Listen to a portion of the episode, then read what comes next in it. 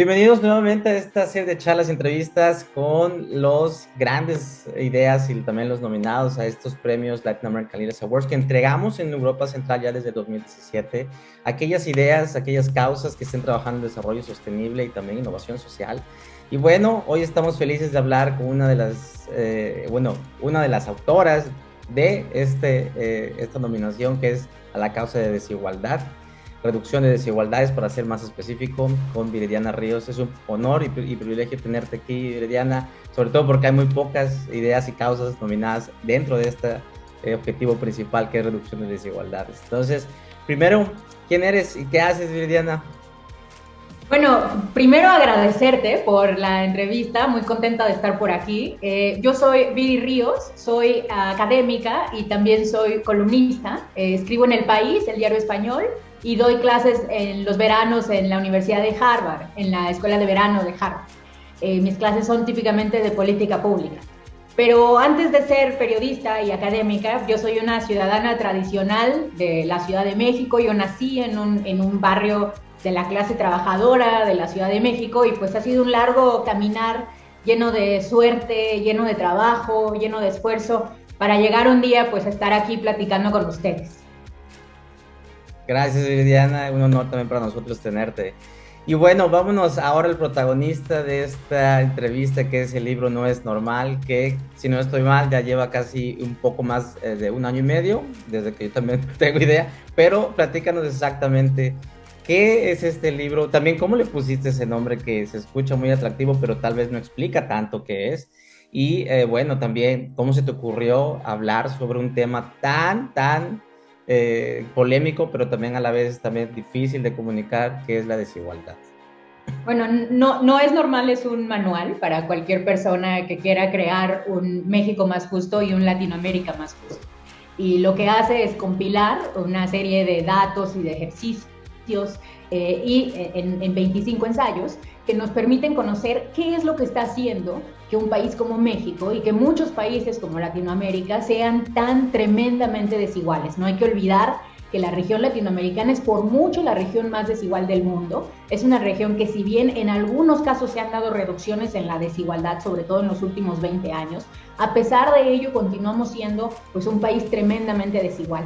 Así que eh, no es normal, en realidad pues surge de eso, surge de ser una ciudadana latinoamericana normal que ha normalizado esta situación y que de pronto, gracias a pues, mis propios estudios académicos, a mi periodismo, llego a la conclusión de que la manera en la que vivimos en, en esta región no es normal. No, es normal que, por ejemplo, un país como México, que es la quinceava economía más importante del mundo, sea un país que tenga el 53% de su población en pobreza. No es normal que un país como Brasil, que es todavía una potencia económica más grande que México, tenga una proporción también abismalmente enorme de personas eh, viviendo en la pobreza. Eh, y sobre todo no es normal porque no debería ser así. Lo que no es normal es también una apelación no solamente a la desnormalización de las injusticias, sino también eh, pues un, un manual, como te decía, de acompañamiento para cualquier persona que esté determinada a crear una región latinoamericana más justa. Gracias, Viri. Voy a hacer una, una pregunta extra porque en realidad ahí eh, la evolución del libro y como tú dices, la desigualdad ha sido un problema súper complejo, pero al mismo tiempo a veces parece imposible de atacarlo desde academia desde, o desde gobierno o desde de, sociedad civil o desde incluso negocios. ¿Cuál crees que fue para ti eh, esta, esta forma de, de, de, empezar a hablar sobre la desigualdad vía la academia? ¿Crees que tenía un, una mayor, o bueno, también el periodismo, ¿crees que tenía una mayor ventaja hacerlo por ahí? ¿Por qué no te involucraste específicamente a, por ejemplo, eh, ser eh, una, una, candidata, ir a política, a ir a un puesto de elección popular y hacer los cambios, o incluso activismo? ¿Cuál, cuál fue esa... esa esa trayectoria para poder decir, me voy a dedicar un libro y vamos a crear este, esta, esta, bueno, este movimiento que has creado? Bueno, yo, yo creo que hay muchos caminos para, para atacar la, la, desigualdad y no creo ni siquiera que el mío sea el mejor. Yo, de, hecho, yo creo que la gente debe eh, tomar la política en sus manos, involucrarse en los partidos políticos y cambiar el sistema eh, desde dentro, ¿no? Yo soy firme creyente de eso. Pero creo que para llegar a ese momento, para llegar a un momento en el cual tengamos una nueva generación de políticos tomando la, la arena pública, el primer paso es desnormalizar las injusticias. Eh, de la misma forma en la que cualquier revolución siempre se ha hecho a partir del primer paso, que es darnos cuenta de que la situación en la que vivimos no es normal.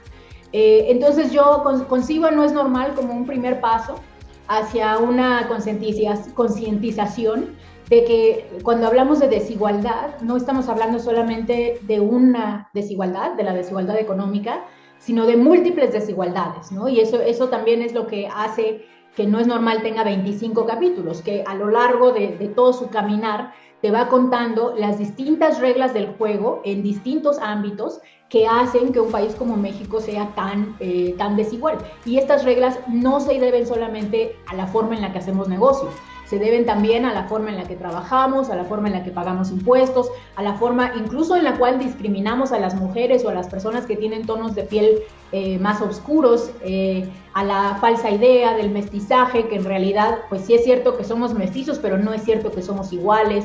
Eh, y también, por supuesto, pues al, al, actuar del gobierno, a la corrupción que existe, a la falta de representatividad de las clases bajas.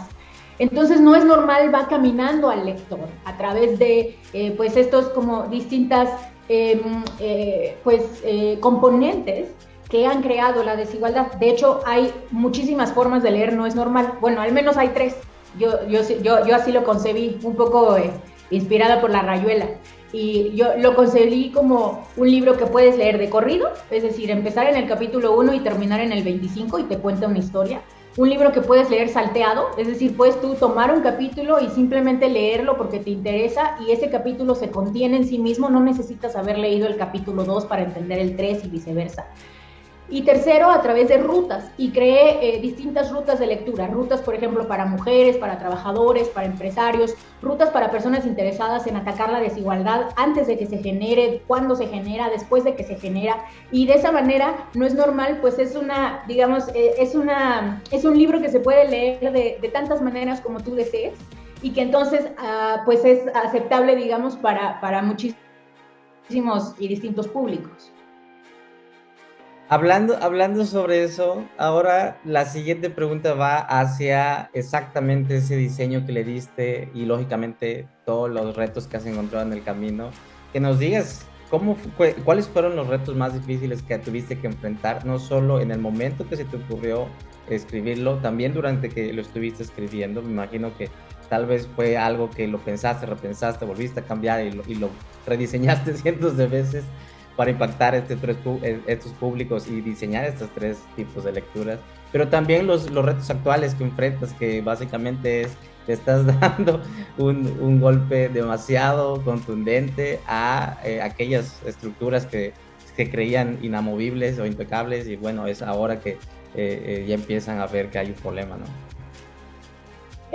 bueno, no es normal este resultado de 15 años de mi vida como académica entonces, eh, yo lo considero eh, la, decantación de años y años de estudiar a mi país, a México, y en general a, sus problemas que comparte muchos países de la región latinoamericana. De hecho, me ha sorprendido que a pesar de que mi libro es un caso sobre México, eh, en realidad mis lectores de pronto son de Guatemala, de Colombia, de Brasil, de tantos países y llegan y me dicen, lo mismo que tú describes en No es normal para México, existe en mi país. Entonces es un reflejo de todo lo que está sucediendo en la región. Em, yo te confieso que hubo capítulos que al terminar de escribirlos lloré, porque me di cuenta cuando terminé de leerlos que era devastador lo que estaba ahí puesto. Y aunque yo lo sabía, porque pues son mis datos, incluso todos los datos están disponibles para quien los quiera replicar en mi GitHub, aunque yo sabía que esto existía, el verlo plasmado de manera tan cruda, tan sucinta, porque traté de que todos los capítulos fueran muy cortos, son de 7, 8, 9 páginas, eh, me, me movió, me tocó y me hizo reflexionar respecto a cuánto camino queda por andar y, recuerdo, por ejemplo, con, mucho, con mucha nitidez como cuando escribí uno de los capítulos que se llama Eres tú, en donde describo la situación de violencia de género que existe en México. Eh, al final tengo un listado de mujeres que han sido asesinadas eh, en feminicidios, un listado muy largo de mujeres con su edad. Y la última se llama como yo, se llama Viridiana y tiene 30 años. Y entonces me sacudió, porque dije, yo pude haber sido esa mujer, eh, pero hoy soy en cambio la escritora que lo está haciendo y me sentí tremendamente privilegiada. Así que pues no, es normal, es, ese, eh, es el resultado de, de, de, haber tenido el privilegio de conglomerar esas ideas. ¿Que hay personas que se lo van a tomar mal? Sí, qué bueno, porque la situación no es normal. Y si tú te sientes muy cómodo viviendo en esta sociedad, entonces eres parte del problema. Creo que no es normal está hecho para generar incomodidades, pero sobre todo para generar esperanza generar esperanza de que esto es posible cambiarlo, de que no se necesita una revolución armada, de que hay reglas claras y concretas que podemos cambiar y que con ello avanzaríamos enormemente en crear un, país y una serie de países más justos. Eh, yo recuerdo que alguna vez yo, yo llegué a pensar, como muchos jóvenes latinoamericanos, yo llegué a pensar, oye, eh, sabes que eh, pues la única solución es la, guerrilla, ¿no? Yo, creo que si yo hubiera nacido en Nicaragua probablemente me hubiera unido a la guerrilla. Y hoy, hoy no pienso lo mismo, hoy, hoy entiendo que de hecho son reglas muy concretas las que hay que cambiar y que es posible. Y todas esas reglas están depositadas, o bueno, un bosquejo de qué reglas podemos cambiar, están depositados en No es normal. Eh, la siguiente pregunta va dedicada también a aquella comunidad que vive fuera de México, incluso también fuera de Latinoamérica, y que así como esa iniciativa tiene el objetivo de poder seguir involucrándonos, conocer, pero también reconocer a aquellos que están haciendo eh, algo, algo eh, positivo y también de mucho impacto para nuestra región, pues es también conocer las lecciones de, de, bueno, de liderazgo, de resiliencia, también de mucha iniciativa que le has, que le has puesto tú a estos años trabajando en desigualdad, pero también a tu, bueno, también como figura pública, también aquel, aquel exposición también que tú tienes que enfrentar día a día, que imagino no debe ser fácil, a muchos de nosotros eh, no, nos faltó tal vez ese coraje para poder enfrentarlo así, pero encontramos en, en ustedes también mucha esperanza, pero también una fuente de inspiración muy poderosa. Entonces, aquellas lecciones que le puedes compartir a aquellos que estamos fuera o que están siguiendo tus pasos y se sienten identificados contigo. Em, bueno, yo diría tres, tres muy importantes. La primera es fracasa, eh, porque si no estás fracasando es porque no estás intentando cosas suficientemente ambiciosas cuando yo hice No es normal, yo pensé que iba a ser un fracaso, porque era un libro que hablaba de temas tremendamente difíciles de entender. O sea, es un libro que al final del día habla de política fiscal, política laboral, eh, pues gasto público, o sea, cosas así súper aburridas, ¿no? Y yo dije, nadie va a leer mi libro. Y bueno, traté de, obviamente, de hacerlo eh, como para que fuera más leído, ¿no? Y, y, contiene muchas historias y es muy rápido, ¿no? Y es como muy, eh, pues trata de ser justo, muy, rápido, ¿no? En, dar el conocimiento. Eh, pero yo, yo pensé que iba a fracasar. Y dije, voy a dedicarle al menos un año de mi vida a este fracaso, porque, porque creo que hay una probabilidad de éxito. Eh, entonces, y bueno, y por cada éxito hay muchísimos fracasos. Entonces yo diría que la primera es no, no tenerle miedo al fracaso, al contrario, considerar al fracaso como una medalla de valor de haber intentado algo que era complicado. Eh, la segunda es creo que hay que ser muy generoso. Creo que hay que eh, entender que estamos en los lugares en donde estamos gracias al apoyo de muchísimas instituciones públicas y privadas, personas, amigos, familia, eh, incluso pues individuos que a veces hasta desconocemos. Y creo que es muy importante ser generoso y entender que no hay un éxito individual, todos los éxitos son de una u otra manera colectivos. Eh, y finalmente, eh, pues me parece muy importante también el, el, esfuerzo, ¿no? El, la, mm, ser constante. Yo tengo una rutina muy constante de trabajo, de aprendizaje, eh, de, búsqueda del conocimiento y no es como que las grandes ideas te lleguen como se cayó la manzana del árbol y ya te diste cuenta que había gravedad. En realidad hay muchísimo trabajo detrás de cualquier idea creativa y la creatividad es el resultado más que nada del esfuerzo. Gracias, Viri. Ya la última pregunta, y bueno, este es un mensaje final que también tiene como propósito poderlo compartir a aquellas personas que también vamos a estar eh, reuniéndonos en este evento que básicamente son la próxima generación de, de los tomadores de decisiones, ya sea de, de sector público y privado, y saber exactamente, pues, ¿qué, ¿qué, poder tiene esta causa de, de, las desigualdades y qué tan también relevante es esta causa y que merece también la, la, la atención? Yo creo que es muy relevante, sin embargo, que mejor un experto para que lo diga. Bueno, la desigualdad es importante porque eh, con los niveles de desigualdad que tenemos es imposible reducir la pobreza, se reduce muchísimo nuestra capacidad para hacer crecer a la economía, se reduce nuestra capacidad para redistribuir los esfuerzos creados por la economía y se amplía la capacidad de un pequeño grupo para eh, tomar la política eh, en sus manos y para convertir las reglas del juego en reglas que los favorecen. De hecho, eh, no es normal, es en realidad un compendio de reglas hechas para favorecer a las clases altas, a los poderosos y a quienes han heredado el poder. Y esas reglas se han creado en un país como México precisamente porque es un país tremendamente desigual. Eh, entonces, hay, múltiples razones para atender la, desigualdad, pero la principal es que no nos permite avanzar como país.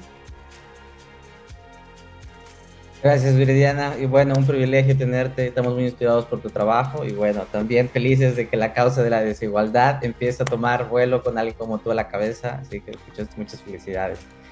Y bueno.